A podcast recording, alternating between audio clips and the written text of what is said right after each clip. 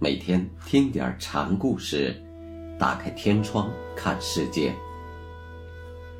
禅宗登陆一节。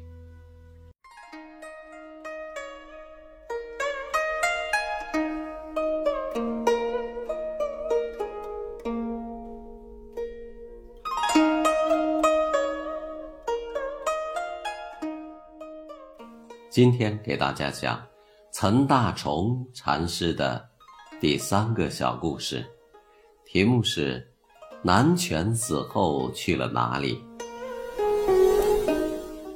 南拳死去后的事，也常有人拿来问景岑。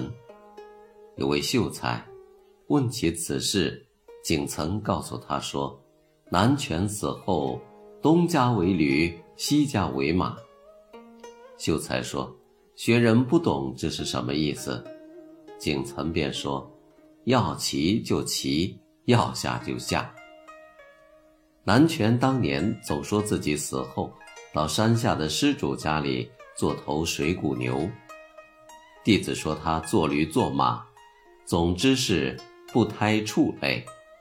不过这话听来很糙，但是却对南拳的极高评价。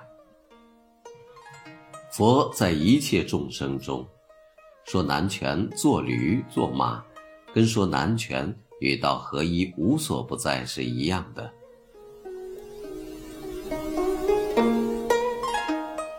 临济门下的三圣慧然禅师派秀上座来景岑这里问：南拳迁化后到什么地方去了？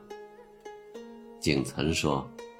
石头西迁做小和尚时，曾见过六祖。这是句歇后语式的答话，后面还有“寻思去”的意思，没有说出来。六祖灭度时，石头还没开悟。他问六祖以后怎么办，六祖说：“寻思去。”仅存的意思是让问话者自己去寻思。秀上座说：“我没问石头见六祖的事，我是问南拳迁化后向什么地方去了。”景岑干脆地说：“让他自己去寻思去。南拳是南拳，不管他死了以后去了哪里做了什么，这都是南拳自家的事，如鱼饮水，冷暖自知。”别人说什么都不对头，说南拳做这做那都可以瞎说，怎么瞎说都不会出格。但你要问南拳具体去了哪里，这只有南拳自己知道，所以问南拳本人才行。